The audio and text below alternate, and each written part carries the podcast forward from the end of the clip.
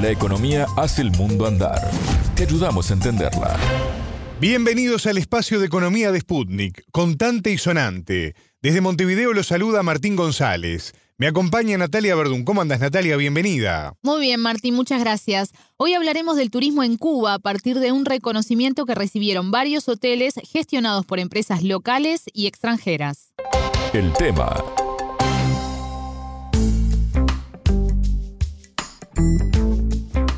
El turismo es una de las principales fuentes de ingreso a Cuba y por eso es relevante que varios de sus hoteles hayan sido reconocidos por los propios turistas, ¿no? Así es, ocho hoteles de la cadena Iberoestar y cuatro de Meliá, ubicados en toda la isla, fueron seleccionados por su excelencia en los premios anuales que otorga el sitio especializado TripAdvisor. Como decías, Martín, el turismo es fundamental en la economía cubana porque aporta casi el 10% del Producto Bruto Interno. Para este año, el gobierno espera recibir 1.159 millones de dólares por este concepto, lo que se lograría si se llega a la meta de 2,5 millones de visitantes a fin de año. Las autoridades dicen que ya se evidencia una recuperación gradual del sector. Desde enero a mayo llegaron 452 mil visitantes, siete veces más que el mismo periodo del año pasado. Cabe decir, Martín, que antes de la pandemia, en 2019, el país llegó a recibir a 4,2 millones de turistas. Y quien estuvo trabajando en este tema, específicamente en el reconocimiento de los hoteles, fue la corresponsal de Sputnik en Cuba, Danay Galetti. Te propongo, Martín, escuchar el informe. Vamos a escucharla. Economía para todos. La plataforma estadounidense TriAdvisor reconoció hoteles instalados en Cuba de algunas empresas nacionales y extranjeras, como las españolas Amelia e Iberostar, ambas con presencia en la isla desde hace alrededor de tres décadas. Sputnik conversó con representantes de estas cadenas orientadas a la industria turística. Para Alexei Torres Velázquez, director de marketing de Iberostar, entre los distintivos de la marca destacan el servicio, ubicación, gastronomía y excelencia del personal. Estamos ya en todos los destinos, estamos en La Habana, Varadero, Los Cayos o el, Oriente Cubano. Y estamos muy contentos pues tras pandemia ha sido realmente una ardua labor de recuperación. Y doblemente contentos porque además hemos reinaugurado eh, todo nuestro producto, estamos operativos 100% y además hemos inaugurado un nuevo hotel en Cayo Cruz, destinado al solo adulto, el Coral Level Esmeralda. Y por si fuera poco, de la mano del Club Aerostar tenemos una nueva línea bandera, World to Fly, que ya no solo opera vuelos desde España hasta La Habana, sino también que ha comenzado con operaciones desde Portugal hasta Varadero. O sea, muchas eh, reformas, muchas mejoras. Hemos aprovechado estos dos años tristes de pausas, pero que nos han permitido hacer una reforma capital en una gran parte de nuestra planta hotelera eh, mejoras interesantísimas, la formación de Internet, o sea, la capacitación de Internet, hemos catalizado el online de manera increíble.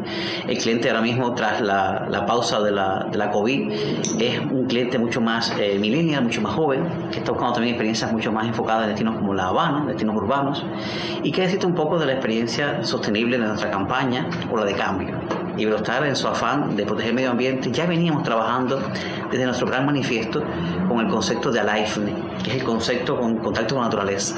Pero la COVID, dentro de todo lo malo, ha sido también algo bueno para el mundo. La flora y la fauna lo ha agradecido. Hemos visto cómo el planeta se ha recuperado. Y este concepto de Alive, de contacto con la naturaleza, es que queremos que vengas de vacaciones a Cuba y entres en contacto con la tierra mojada, con un atardecer, con un anochecer. Y por qué no también con el concepto familiar.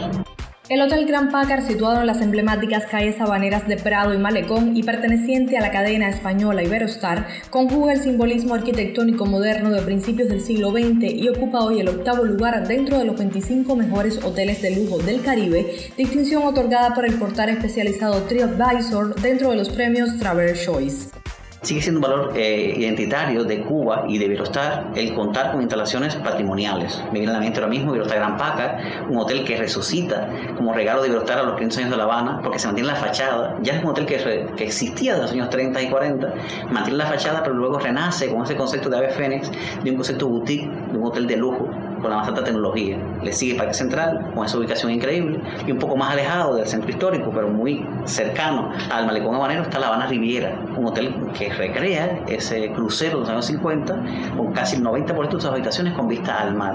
Y es que es un orgullo para Iberostar que sus tres íconos, sus tres hoteles o sus tres insignias en La Habana miren hacia símbolos icónicos de la ciudad Habana Riviera, mira hacia el malecón, Parque Central mira, o le das un regalo, un guiño al Capitolio, y por qué no, Gran Paca hace esa visual hacia el morro y hacia esa bahía de La Habana que es la entrada de, o la puerta de Cuba al mundo. Desde 2020 la cadena experimentó la emergencia de viajeros alemanes gracias a la conectividad con la aerolínea Condor. El alto crecimiento del mercado ruso, afianzado antes del conflicto en Europa del Este como el primer país emisor, y la consolidación nuevamente de los turistas canadienses que ocupan el 42% entre los clientes repitentes. Argentina cobra una fuerza grandísima, una potencia. El argentino cada vez visita más, no solamente de Buenos Aires, sino de Córdoba, Mendoza, de Salta. Es una invitación a todos ellos, de la mano de aerolíneas argentinas que retoman la operación puntualmente a través de Punta Cana, Punta Cana, La Habana y además la línea bandera de Cuba, cubana de aviación, que también retoma los vuelos hasta Los Cayos. También nos queda atrás Colombia, con un potencial aéreo interesantísimo. Le sigue Chile y Perú. Por su parte, Maite Artieda, directora de comunicación y marketing de Melia Cuba, comentó a Sputnik que la calidad y el enfoque hacia el cliente resultan la apuesta más efectiva de la cadena.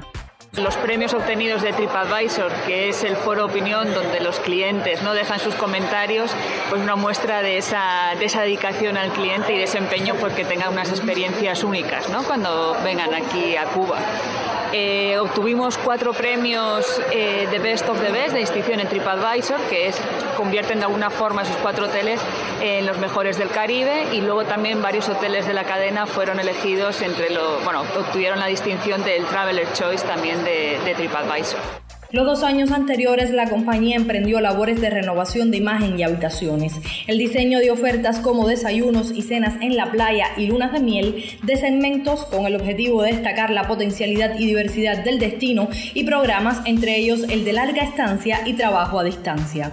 Pues la verdad que, claro, nosotros llevamos ya 30 años en Cuba, ¿no? Y que hemos estado apostando siempre por el desarrollo sostenible y hemos ido creciendo junto al turismo, creando experiencias siempre enfocadas en ofrecer a ese cliente una experiencia tan auténticamente cubana, ¿no? Siempre decimos que cuando el cliente viene aquí a Cuba, de alguna forma viene también a conocer su cultura y viene a, a conocer su autenticidad. Entonces, de alguna forma, nuestras instalaciones son como el punto de partida para que el cliente pueda disfrutar de los destinos ahí donde vaya, ¿no? tanto en ciudades patrimoniales como en destinos de, digamos, de sol y playa.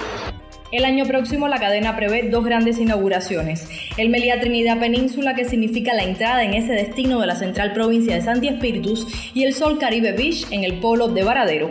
Y actualmente de los 32 hoteles instalados en la isla permanecen abiertos 20 y el resto reanudará sus servicios de manera paulatina. Ha sido un reporte de Danay Galetti Hernández para Sputnik.